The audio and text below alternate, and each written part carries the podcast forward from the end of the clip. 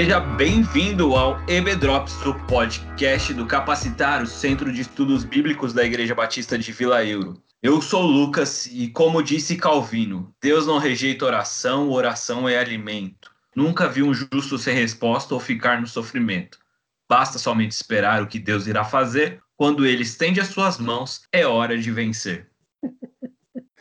Oi, pessoal, tudo bem com vocês? Aqui é a Fátima. A oração é muito mais que o grito de uma alma aflita. É, primeiramente, o louvor de um coração que conhece o seu Deus. Oi, pessoal, tudo bom? Aqui é o André e eu queria deixar com vocês uma frase do C.S. Lewis: Não oro para que Deus faça a minha vontade, mas para que eu me adeque à vontade dele. Oi, gente. Continuando o nosso estudo, aqui é a Vivi. Eu queria deixar um questionamento para vocês. Quando você peca, qual é a motivação do seu arrependimento? É o que está em Romanos 6, 23? Ou é o que está em Salmos 18, 1? Oi, pessoal, aqui é o Alexandre. Queria deixar com vocês o seguinte: a oração torna o amor de Deus mais real do que qualquer rejeição ou desapontamento que nós estamos vivendo. É, como diria a música Me Ama, eu não tenho tempo para perder com ressentimentos quando eu penso que ele me ama. Você viu que nós estamos musicais nesse episódio do EB Drops, né? Eu comecei com aquela grande citação que não é de Calvino, né, gente? É de Cassiane, mas eu não queria dizer. Mas dá aquela vontade de já continuar cantando. E agora me ama, e a Fátima falou sobre louvor. A gente vai falar então sobre a prática da oração. E quando a gente passa para a prática da oração, tema que já surge muito forte é realmente o tema do louvor, né? Então eu queria chamar a Fátima aqui para a gente começar a conversar e queria que ela me explicasse o motivo do louvor ser algo tão primordial na oração, como a gente vê em toda a Bíblia, né? Isso acontecendo em toda a Bíblia. Por que que isso acontece, Fátima? Então, o Tim Keller ele divide esse momento é, de encontro com Deus em três tipos de oração.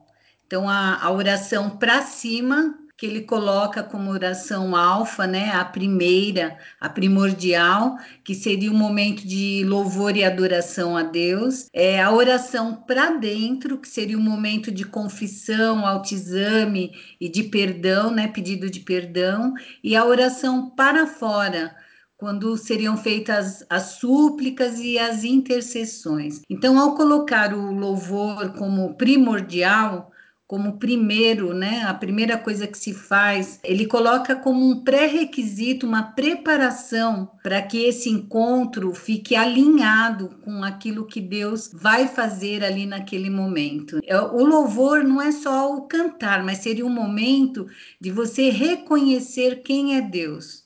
Quem é Deus é, para você e quem é Deus? Quem é esse Deus da Bíblia, né? Um Deus perfeito, um Deus santo. E ali naquele momento você vai falando dos atributos de Deus, e isso provoca uma mudança no nosso coração, porque coloca Deus no lugar dele, que é um lugar de honra e de adoração, e nos coloca no nosso lugar de pecador, imperfeito e necessitado da graça de Deus. Mas nós vamos estar diante de um Deus que nos ama, que nos amou tanto a ponto de enviar seu filho para morrer por nós, dando acesso a esse esse tão grande amor de Deus, né? Então esse momento de louvor, como primeiro momento nesse encontro com Deus, ele gera uma reverência, um temor diante de um Deus tão grandioso, mas também ele traz no nosso coração uma segurança, uma confiança, por saber que esse Deus nos ama tanto apesar de nós.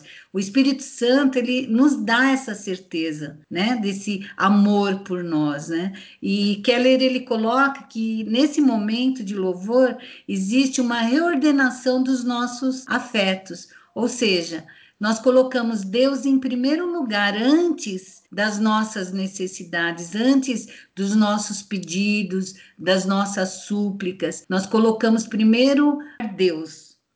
E ali, a partir dali, tudo que nós formos colocar de pedidos, de ansiedades, de tribulações, nós vamos colocar na certeza de que esse Deus que nos ama fará o melhor por nós. Talvez ele não vá fazer é, aquilo que nós estamos pedindo ali, mas ele vai fazer o melhor por nós. E a compreensão disso traz em nós uma paz uma paz que excede todo entendimento, né? Como Paulo afirma lá em Filipenses 4:7. Quando eu coloco todas as, as ansiedades que eu tenho no altar de um Deus santo, poderoso, mas que me ama, a paz invade meu coração e eu consigo caminhar, né? Então a, a oração ela provoca um efeito maravilhoso no coração de quem está ali orando.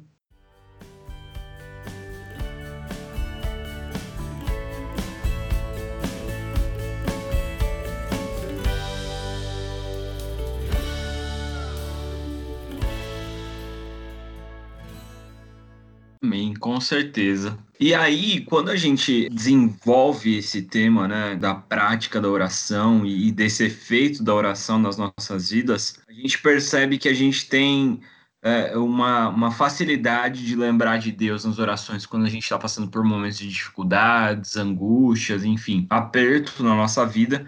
Mas a gente também é uma tendência de esquecer a Deus. E eu queria perguntar então para a Lei como que a gente faz para lidar com tudo isso e principalmente para superar essa nossa fragilidade. Então, Lucas, eu consigo pensar no, no, pessoal que faz campanha de oração de sete semanas para conseguir uma bênção específica. E aí o pessoal não faz campanha de oração de sete semanas para agradecer a Deus pela bênção que recebeu, né? Uma das coisas que acontece é que, assim, muitas vezes as pessoas se esquecem de agradecer a Deus. As coisas boas acontecem e a gente não lembra, deixa de lado tem uma coisa que é natural em nós, isso é, acho é fruto do nosso pecado. A gente vive uma ilusão de autossuficiência espiritual, de que nós não dependemos de Deus, que a gente pode se basear no nosso próprio conhecimento, na nossa própria experiência para conseguirmos as coisas no âmbito espiritual. E uma outra coisa que acontece com a gente é que muitas vezes a gente assume crédito por coisas boas que Deus fez.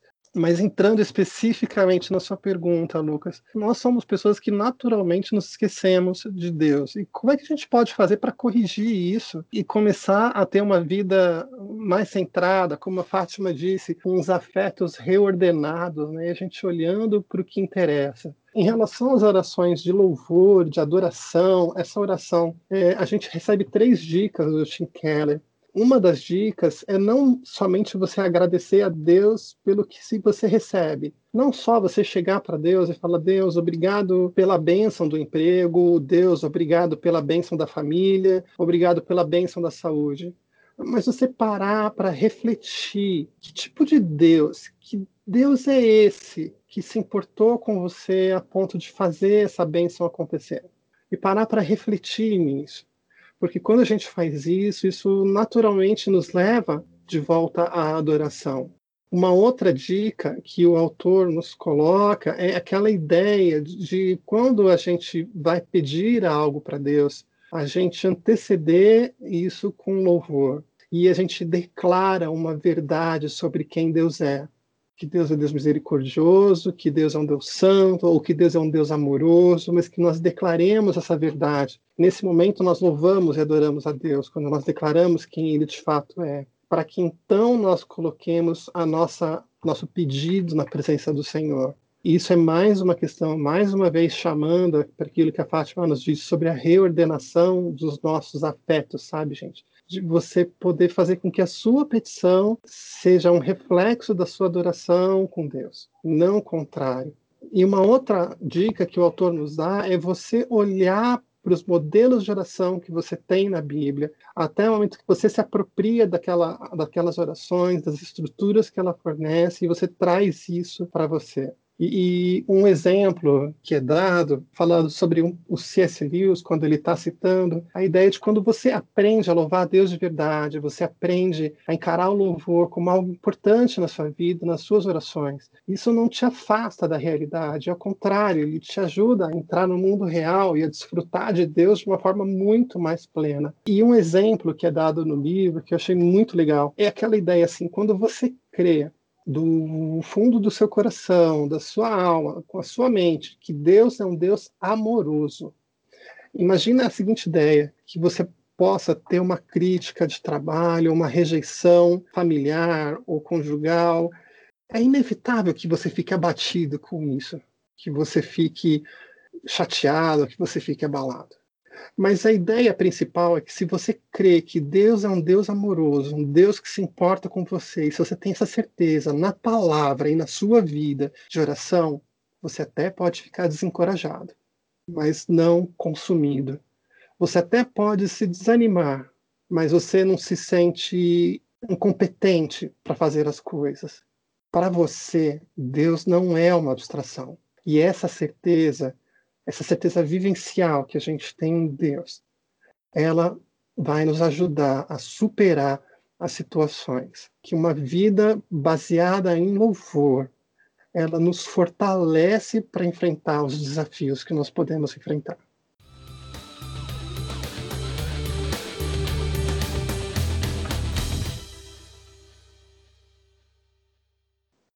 Coisa muito interessante, né, Alexandre, quando a gente para para refletir a respeito dessas coisas, é que no imaginário da religião, a ideia de que quanto mais espirituais nós ficamos, mais distantes da realidade a gente fica e mais desconectados das coisas deste mundo. E o que a Bíblia nos mostra é que quanto mais próximos de Deus a gente está, mais humanos a gente fica, a gente fica com a nossa percepção mais aguçada da realidade em que nós estamos enquanto humanidade, que nós fomos criados à imagem e semelhança de Deus, mas que o pecado ele é ativo na nossa humanidade, que todos vão pecar e a gente tem mais facilidade em lidar com tudo isso. Então é, é bem interessante quando a gente para para pensar sobre isso. E quando a gente para para pensar sobre isso, e se a gente está debaixo dessa espiritualidade mais próxima de Deus que nos torna mais humanos, uma das coisas que vai acabar sendo uma evidência disso é o perdão. E aí eu queria trazer o André aqui para nossa conversa para entender, beleza, a gente sabe que Deus perdoa e que nós devemos perdoar, mas qual é o preço desse perdão? Talvez para a maioria dos que já são evangélicos há muito tempo ou são cristãos há muito tempo, se torna bater na mesma tecla, né? Mas é sempre importante a gente lembrar coisas que fazem tão bem, né? A gente vê lá em Êxodo 34, versículos 6 e 7, que Deus mantém o amor por milhares de anos e perdoa a maldade, a rebelião e o pecado. Contudo, ele não deixa esse pecado impune. Isso significa o quê? Que Deus tem um padrão tão alto que é impossível para a gente atingir ele por mais que a gente se esforce, e que, portanto, tinha que partir desse próprio Deus a possibilidade de nos perdoar através de uma ação. Então, foi assim que ele preparou Jesus, né? Jesus tornou-se a maldição por nossa infidelidade, de forma que a gente pudesse receber essa bênção que ele, que Jesus fez por merecer. A aliança que Deus fez conosco em Jesus nos faz enxergar essa liberdade do perdão, sem nunca esquecer o custo, porque se a gente esquecer disso, a gente vai ter uma confissão superficial, passageira e que não leva a uma transformação real do coração nem a mudança de vida. Somente quando a gente enxerga a gratuidade do perdão para nós e o custo desse perdão para Deus é que teremos alívio de culpas e um compromisso real de mudança de vida. Enquanto você não tiver certo que Deus te ama em Cristo, a sua confissão e o arrependimento se torna apenas um modo de você tentar se manter bem com Deus. Saber que somos amados e aceitos, apesar do nosso pecado, torna muito mais fácil admitir nossas falhas e delitos, sem tentar nos justificar. Quando a gente entende que somos amados e aceitos apesar de nossos pecados, é muito mais fácil admitir nossas falhas. E quanto mais perdoado, mais nos arrependemos e mais rápido crescemos e mudando, mudamos. Isso é, é uma expressão muito verdadeira nos nossos dias e, infelizmente, a gente tenta usar. A, a, acho que a forma como a religião se estrutura e como ela se mostra para a gente, muitas vezes acaba levando a gente a essa, esse entendimento que a gente precisa, sim, cumprir, que a gente precisa, de alguma forma, validar o sacrifício e a gente precisa, de alguma forma, comprar ou então pelo menos pagar metade do perdão. E, e, acho que isso acaba se relacionando muito com o que a gente vai falar também agora, caminhando para o final, né, é, Vivi, que é a questão de que a gente precisa reconhecer o nosso pecado, mas não só de uma forma intelectual, mas é esse reconhecimento do pecado ele precisa descer para o coração e acho que para que a gente consiga é, fazer e entender esse perdão passa muito por esse processo, né? Como que a gente faz isso então na prática? Isso, o Tim Keller ele afirma que é necessário né, reconhecer o pecado com a mente e rejeitar com o coração. Eu diria que isso é respeitar com o pensamento e obedecer com o sentimento, obedecer com o coração, por amor. Por isso que eu citei os versículos de Romanos 6, 23, a sua motivação é Romanos 6, 23, que diz que o salário do pecado é a morte, ou seja, a sua motivação é a consequência, é a punição que você vai sofrer por ter pecado, por isso você se arrepende, ou é Salmos 18:1, que diz: Eu te amo, Senhor, o Senhor é a minha força. Então a sua motivação é o amor a Deus ou é a consequência? A gente tem que entender que ser filho de Deus não é apenas descansar na segurança de ter um pai amoroso, como a gente tem falado aqui, né? Justamente por ele nos proporcionar tamanho bem, a gente querer agradar a este pai. Então, não é só reconhecer, como o Lucas falou, mentalmente e intelectualmente, né? É você admitir o pecado, mas também rejeitá-lo. Você pensa, poxa, isso não agrada a Deus. Então, em obediência, em amor a Ele, eu vou procurar não fazer mais isso.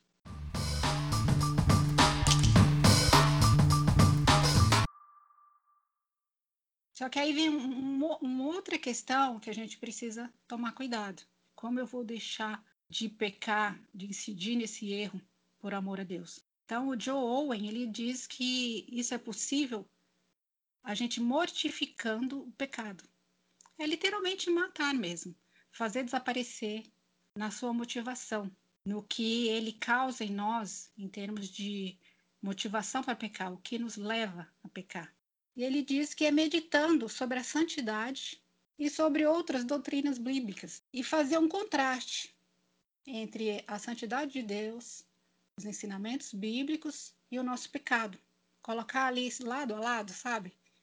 E aí isso vai fazer com que o pecado se torne menos atrativo, pouco atrativo para nós.